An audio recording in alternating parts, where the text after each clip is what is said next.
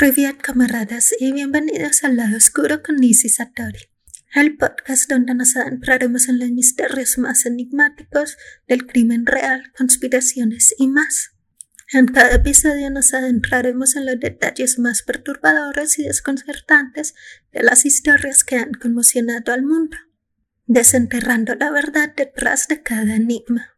Desde los asesinatos más terribles hasta las tramas más locas, nos sumergiremos en el lado más siniestro de la humanidad. Prepárate para sumergirte en este mundo de misterios y secretos que te dejarán sin aliento. Hoy vamos a hablar de un evento que marcó a toda una generación. Y aunque las intenciones eran buenas, todo se salió de control de una forma que nadie pudo predecir. O quizás sí. Woodstock 99 fue un festival de música que se hizo del 23 al 25 de julio de 1999 en una base aérea en Rome, New York, Estados Unidos. Y aunque no fue la primera edición de este festival, quizás fue la que más daría de acá hablar por todo lo que pasó. Pero ¿cómo empezó todo? Bueno, la idea del festival de Woodstock surgió en 1969 por parte de cuatro jóvenes emprendedores, Joel Roseman, John Roberts, Artie Cornfield y Michael Lang. La idea no era solamente hacer un festival de música. Woodstock, New York, era una ciudad bohemia, con una creciente comunidad de artistas y muchos músicos de la época vivían ahí. Así que Michael Lang y Artie tuvieron la idea de construir un estudio de grabación, ya que no tenían uno. Además pensaron que para recaudar fondos podrían invitar a todos los músicos y artistas locales a una gran fiesta, un concierto. Cuando le presentaron la propuesta a Joel Roseman y John Roberts, que eran los del dinero, no les llamó mucho la atención la idea del estudio de grabación, porque ya habían construido un Manhattan. Sin embargo, la idea del concierto sí que les gustó. El plan era organizar un festival en el que pudieran tocar algunas de las bandas más populares del momento, pero que también incluyera otros elementos como poesía, teatro y talleres. Además, querían que el evento se realizara en un lugar al aire libre, rodeado de naturaleza, donde las personas pudieran conectarse con la música y entre sí. Un ambiente muy de los 60. El primer festival de Woodstock se llevó a cabo del 15 al 18 de agosto de 1969 y contó con la participación de algunas de las bandas más importantes de la época, como Jimi Hendrix, The Who, Santana, Janis Joplin, Crosby y muchos otros. A pesar de los problemas logísticos y las dificultades para organizar un evento de esta magnitud, el Festival de Woodstock se convirtió en un éxito rotundo, atrayendo a más de 400.000 personas y dejando un legado cultural que aún perdura en la actualidad. En 1994, para conmemorar los 25 años del festival original, se organizó Woodstock 94. Y aunque tenían muchas expectativas, la verdad es que este festival no generó nada de dinero. Hubo tantos problemas de seguridad que la mayoría de asistentes no pagó su entrada. La mitad del público entró gratis. Otro problema que tuvo este festival fueron las fuertes lluvias, lo que hizo que todo terminara lleno de lodo. En fin, fue un caos, pero nada comparado con lo que vendría cinco años después. Para Woodstock 99, los organizadores esperaban atraer a una audiencia más joven. La idea era involucrarlos y darles a esa nueva generación lo que significaba Woodstock. Que en palabras de Michael Lang habla de la contracultura, nada de violencia, solo paz, amor y música. En esta ocasión se enfocaron en generar ganancias, ya que eso había sido un problema en las ediciones anteriores. Sin embargo, esta decisión fue lo que desató una serie de problemas que terminaría creando un caos total durante los tres días que duró el festival. Si bien estaba destinado a conmemorar 30 años de paz, amor y felicidad, Woodstock 99 pasaría la historia como el día en que murieron los 90. Empezamos con la elección del lugar. Al principio los organizadores tuvieron muchas dudas sobre hacer el evento en una base aérea, principalmente porque era un lugar lleno de concreto, muy alejado del ambiente del Woodstock original. Si ven las imágenes del festival del 69, es en un gran campo abierto, mucho verde. Podías sentarte en el césped y disfrutar de la música. Pero varios factores los terminaron convenciendo. El lugar tenía alojamiento para 15.000 personas. Tenía un hospital y lo más importante, la seguridad. Necesitaban asegurar que esta vez no hubieran personas colándose. El evento tendría dos escenarios principales, un hangar para raves, una zona verde muy amplia para acampar, zonas de venta de comida, cajeros automáticos, una plaza de cerveza y varios puestos de merchandising. Al lugar lo rodeaba un muro, pero no era muy bonito, así que lo convirtieron en un mural de arte.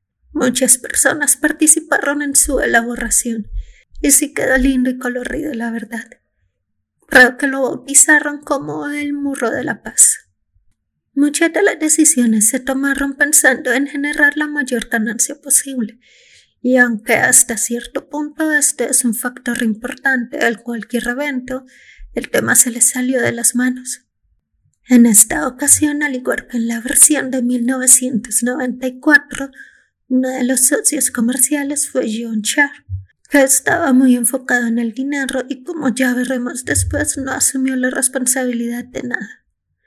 La verdad me pareció una persona muy desagradable. Otro factor a tener en cuenta es que para 1999 la brecha generacional ya era bastante grande. Eran tiempos diferentes y había mucha romantización en torno a Woodstock del 69. Solo se recordaba lo bonito del festival, el ambiente hippie, paz y amor.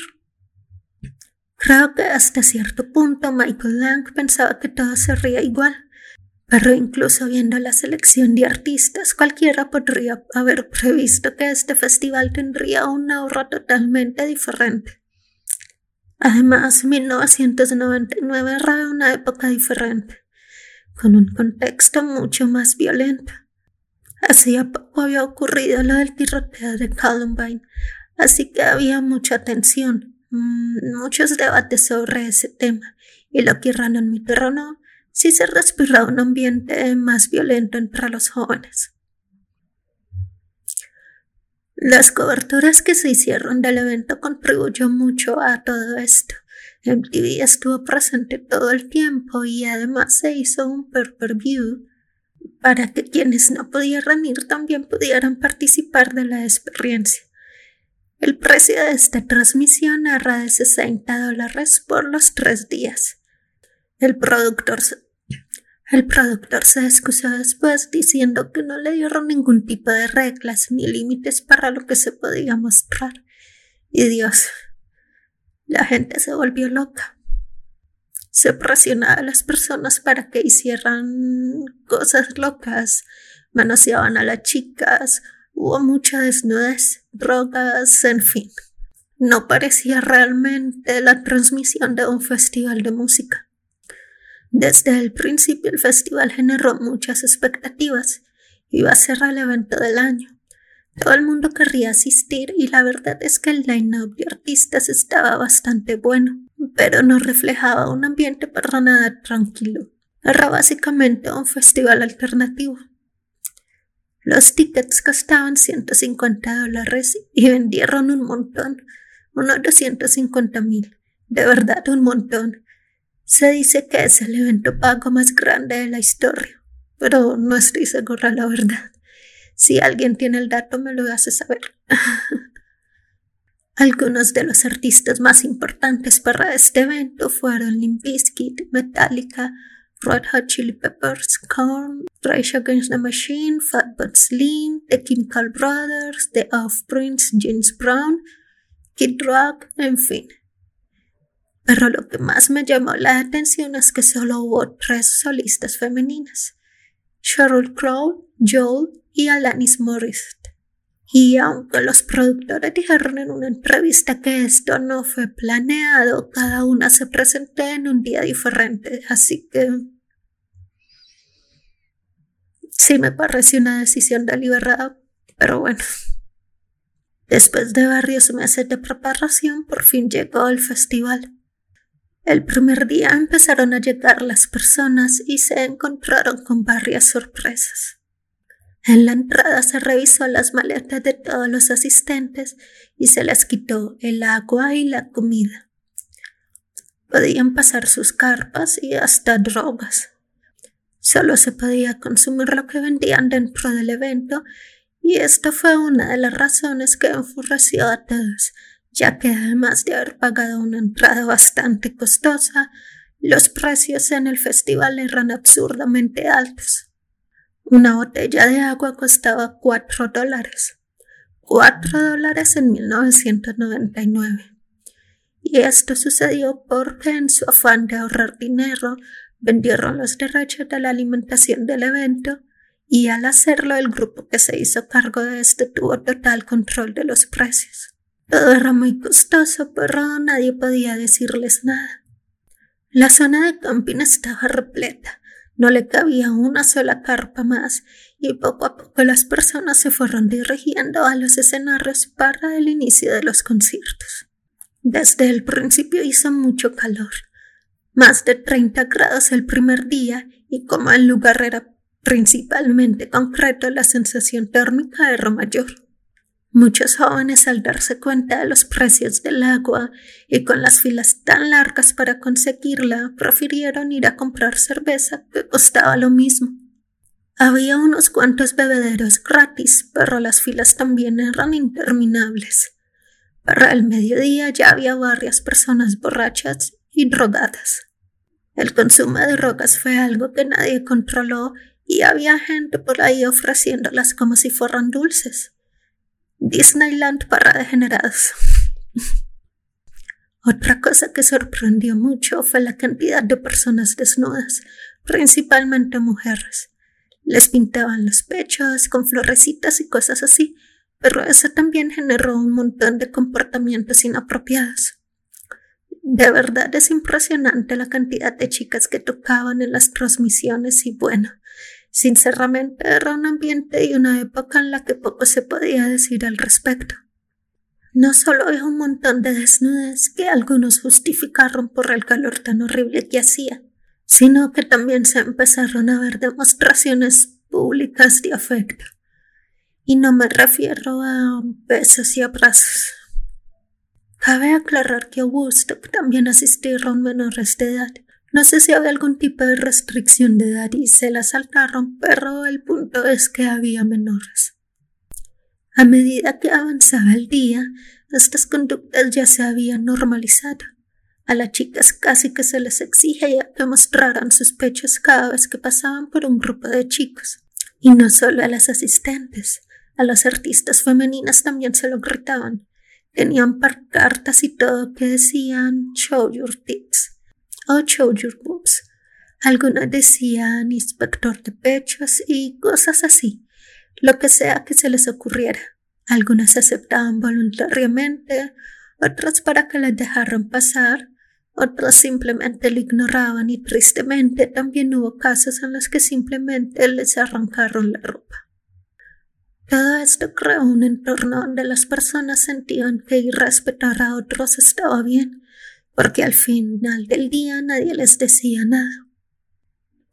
Y bueno, cuando salió de Offspring, Dexter Holland sí hizo un llamado de atención al público. Dijo, noté que hay muchas chicas surfeando hasta aquí y las están manoseando. ¿Entiendes lo que digo? Solo porque una chica quiera hacer cruise surfing no significa que los chicos tengan derecho a tocarlas, ¿me entienden? La verdad, muy cool de su parte decirlo. Creo que muy pocas personas se atrevieron a decir algo esos días. La mayoría de casos abuso salieron a la luz después. Es una lástima que nadie hubiera hecho caso.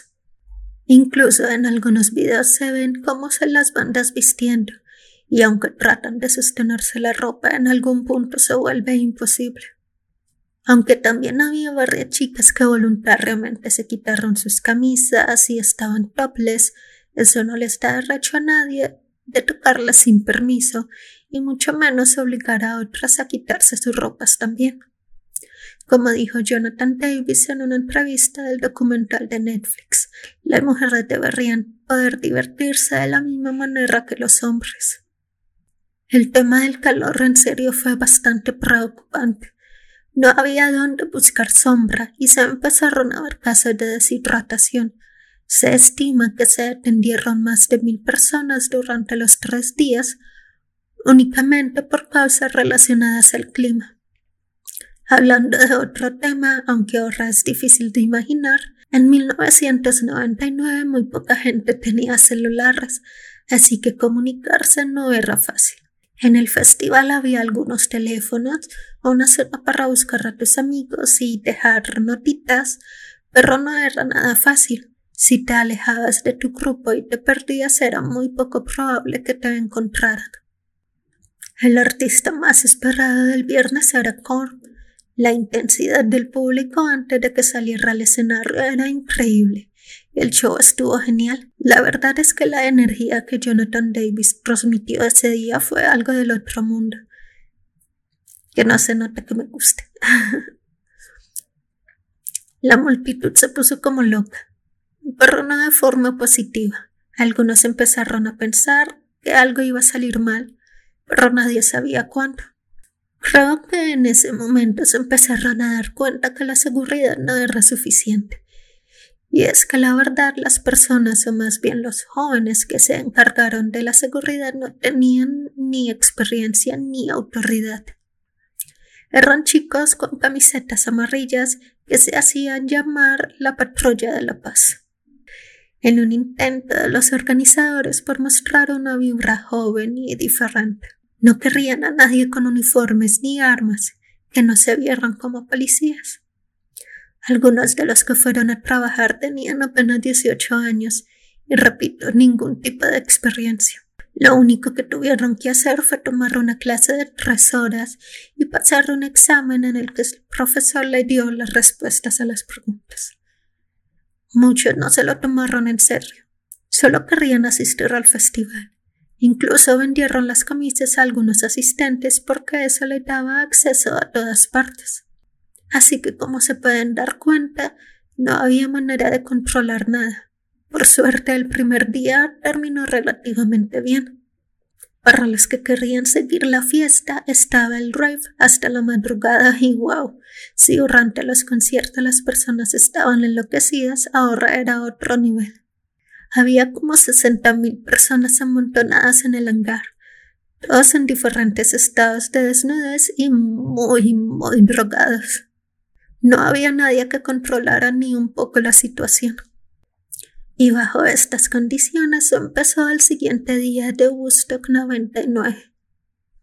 El sábado en la mañana había un montón de personas durmiendo por ahí en cualquier lado, sobre cajas de pizza, como si no hubieran alcanzado a llegar a sus cartas. El día era aún más caliente que el anterior, y además todo estaba repleto de basura. Los baños portátiles ya habían dejado de funcionar. No había papel higiénico o nada. Todo era muy desagradable. Este fue el día en que todo empezó a desmoronarse. El problema de las basuras fue terrible. Los contenedores se habían rebosado y todo el lugar se había vuelto, no sé, literalmente un basurero. Se supone que tenían un departamento de higiene, pero de nuevo, debido a los recortes de presupuesto, este servicio fue subcontratado y por algún motivo no hicieron su trabajo. O tal vez lo intentaron, pero el evento fue más grande de lo que esperaban. En fin, el nivel de basura era tan grande que los asistentes al festival estaban muy molestos y empezaron a tirar botellas de agua vacías a los escenarios. Si ven los videos, es como una lluvia de basura que caía sobre el escenario. A medida que avanzaba el día y los conciertos, también aumentaba la temperatura. Los paramédicos atendían a varias personas que se habían desmayado por el calor. Todos buscaban desesperadamente algo de sombra. Se hacían debajo de los carros, usaban cartones y tablas para taparse. Cualquier cosa que funcionara. También estaban los bebederos donde se supone que podían tomar agua gratis, pero había gente bañándose en ellos y todo.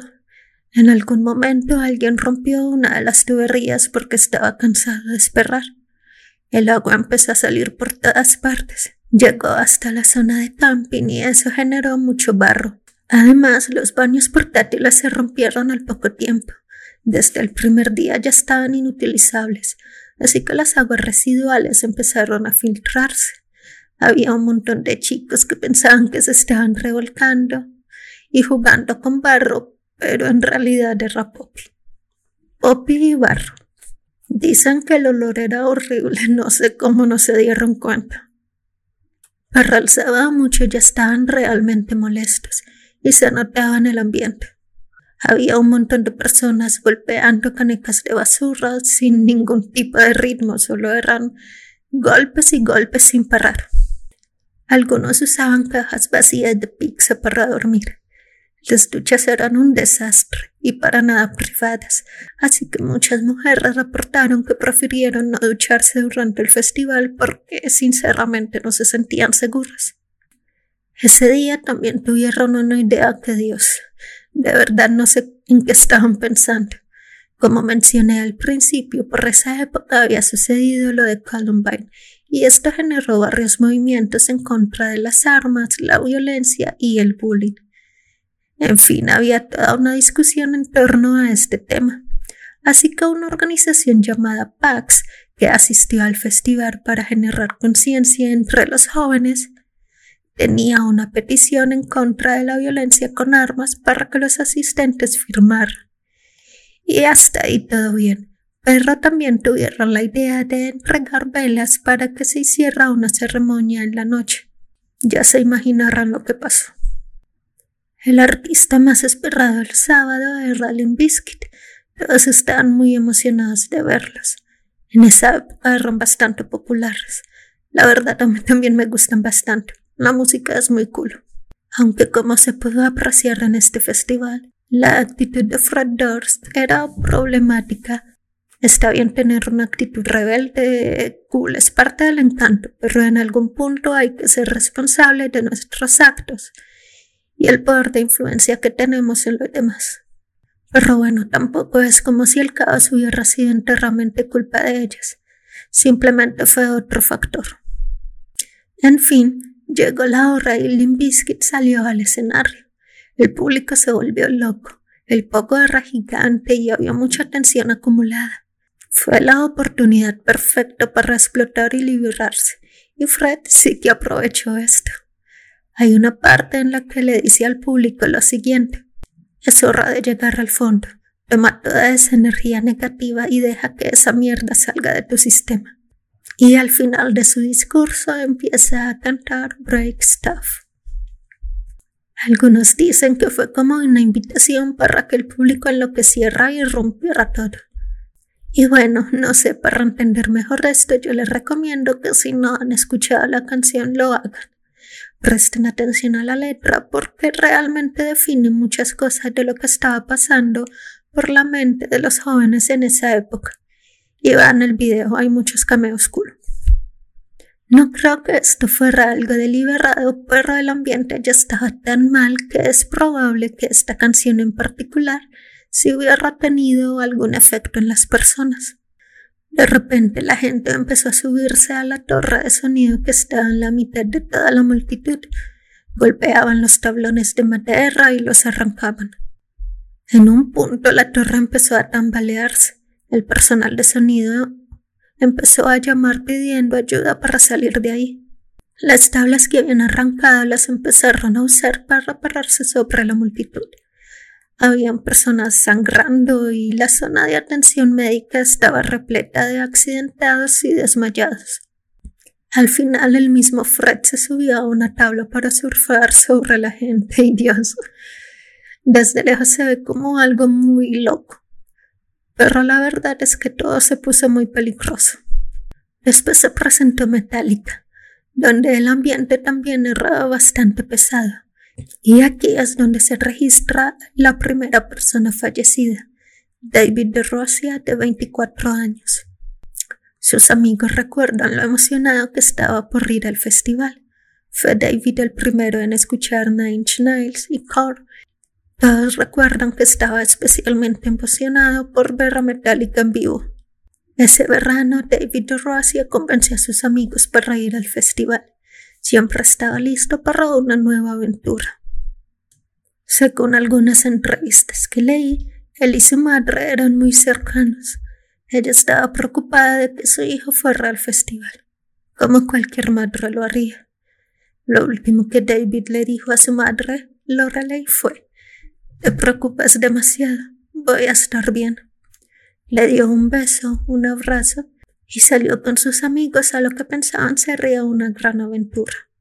Incluso llevó un diario donde escribió varias cosas en el transcurso del festival, como lo que pensaba de las bandas que iba viendo, el clima, todo.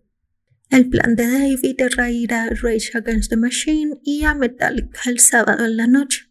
Durante el día vio algunas bandas con sus amigos, pero se tomó todo con calma para la gran noche.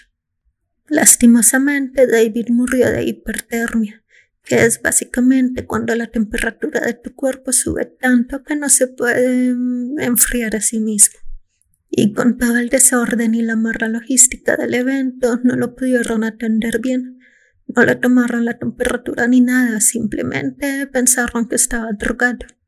Según leí, los paramédicos lo que hicieron fue cederlo para que se calmara. Eventualmente lo llevaron al hospital, pero ya era demasiado tarde. El lunes finalmente lo declararon muerto, después de haber estado en coma sangrando por sus oídos. Si bien estoy de acuerdo con que al parecer los paramédicos del evento no eran los más capacitados, la falta de personal también jugó un papel importante.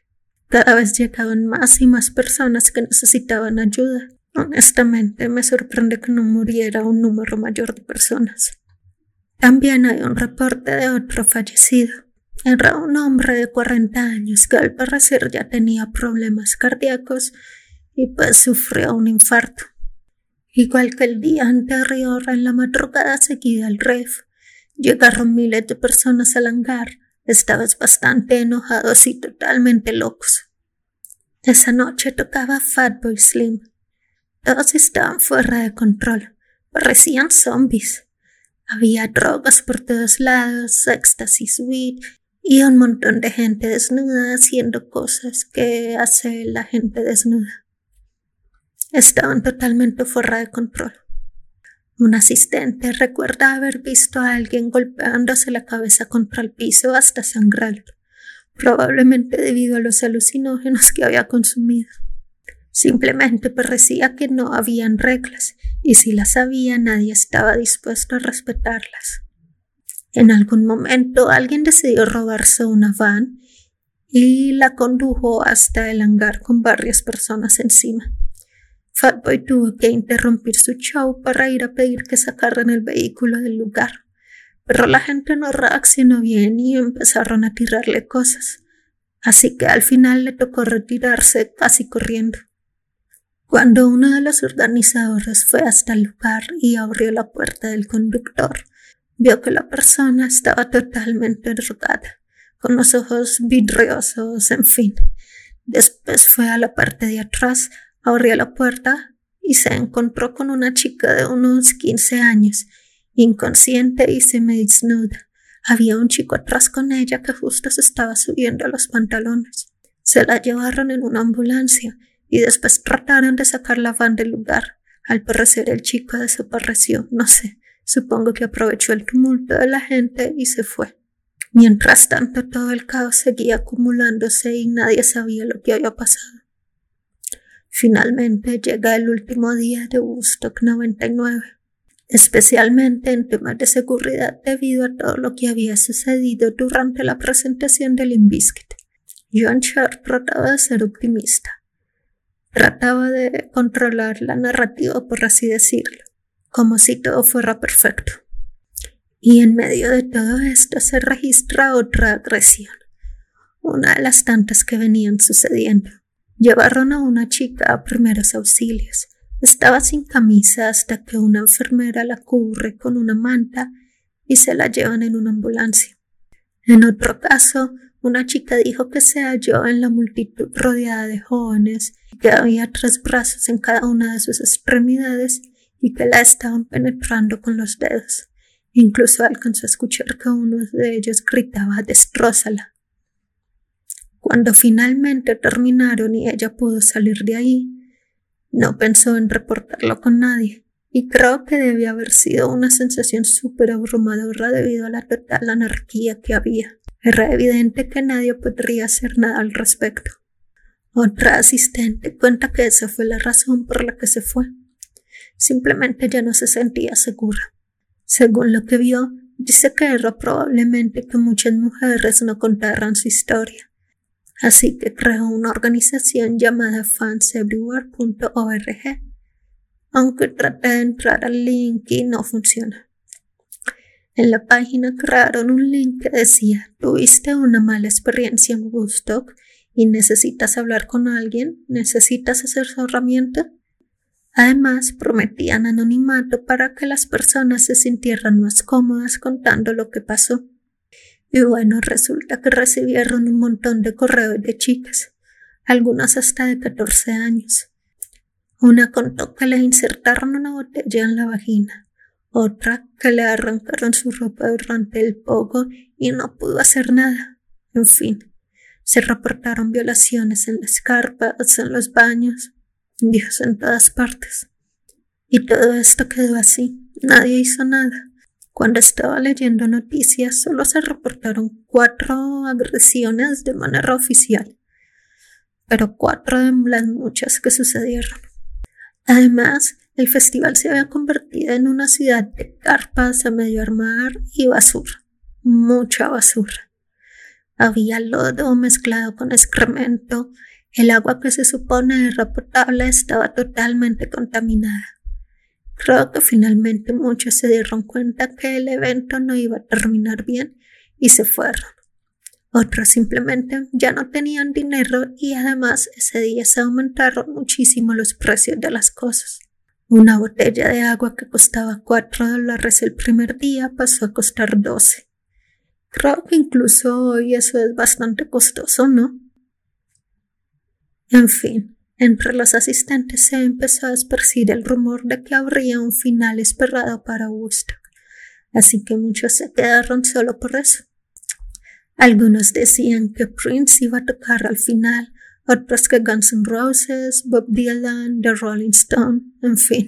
A pesar de la expectativa que había por el artista sorpresa, había una sensación palpable de ir, y no solo era la testosterona hiperestimulada de los chicos. Todos estaban de verdad muy enojados y al parecer lo único que podían hacer era destrozarlo todo. En la mañana varias personas empezaron a tirar el muro con el que habían rodeado el lugar y que habían pintado los organizadores. Muchos de los que trabajaban como seguridad renunciaron. Bueno, los que quedaban. El staff estaba nervioso debido a lo que había pasado la noche anterior y de algún modo presentían que algo malo iba a pasar el domingo también. Finalmente llegó el turno de Red Hot Chili Peppers. Con toda la energía y Flea sale totalmente desnudo sin dejar nada a la imaginación. Agitando... Mm, agitándose por todo el escenario. Y no sé si esta habrá sido la razón o una de tantas, pero entre el público también había muchas personas desnudas.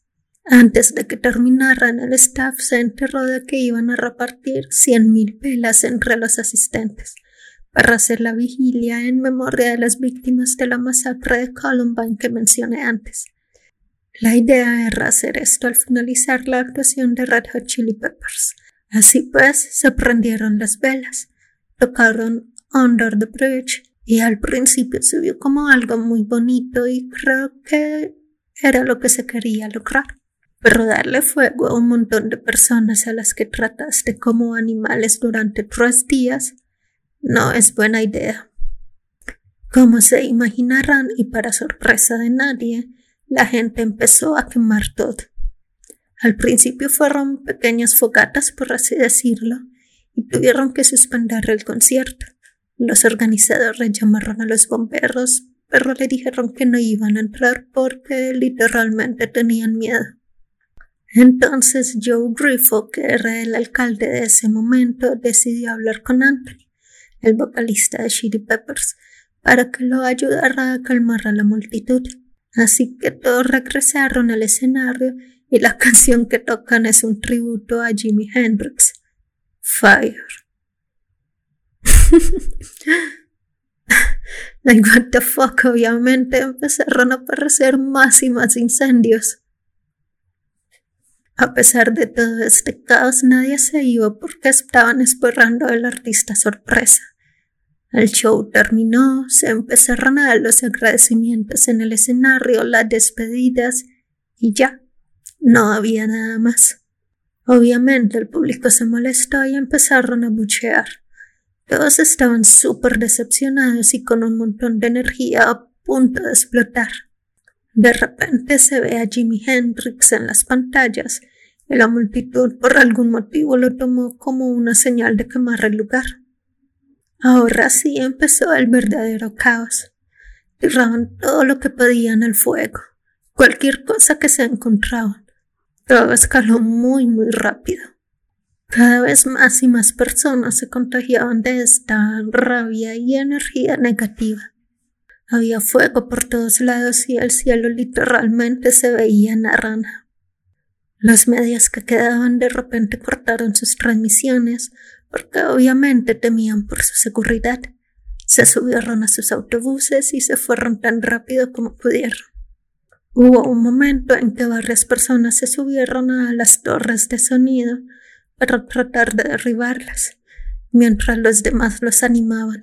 Me sorprende que nadie se matara haciendo eso. Cuando vi el video pensé que al menos una persona había quedado aplastada. Y bueno, a medida que pasaba el tiempo, el caos empezó a extenderse por todo el lugar, hasta que llegó al área de los vendedores. El staff les pidió que apagaran y cerraran todo, porque se acercaba un montón de personas enfurecidas cantando Fuck you, I wanted what they told me. Cuando finalmente llegaron empezaron a dañar las carpas y literalmente a robar cualquier cosa comidas, CDs, camisas, todo. Pero eso no fue todo. En las carpas habían seis cajeros automáticos y claro, la multitud atacó. Los abrieron como pudieron, a golpes, con palos, cualquier cosa que funcionara. Después empezaron a escuchar explosiones porque le prendieron fuego a los trailers que quedaban en el lugar. De nuevo me sorprende que nadie muriera ahí o quedara terriblemente quemado. Es en este momento en que los asistentes como que se dan cuenta de la gravedad de lo que está sucediendo y empiezan a correr. Además, por fin llega la policía. Por fin todo había terminado. Lo que se suponía debían ser tres días de paz, amor y música terminó en una noche de caos y saqueos. El lunes en la mañana habían llegado los medios todos sabían el desastre en el que se había convertido Woodstock 99. Empezaron a salir teorías sobre lo que pasó, rumores de cómo inició todo. En fin, estaban todas las noticias. Ese día se hizo la conferencia final y Michael Lang dijo lo siguiente. Estuve ahí hasta las cinco y media de la mañana. Vi a un grupo muy pequeño de gente. Iban de un lugar a otro, provocando incendios incitando a otros. Pero no culpo al público, disculpen por la palabra, por la cagada de unos cuantos idiotas. Para muchos lo que provocó todo fue la codicia de los organizadores. La experiencia del usuario fue terrible. La gente simplemente se hartó de todo eso y al final se dejaron dominar por sus peores instintos. 44 personas fueron arrestadas por los disturbios, lo cual es muy poco, pero supongo que no se pudo hacer mucho al respecto.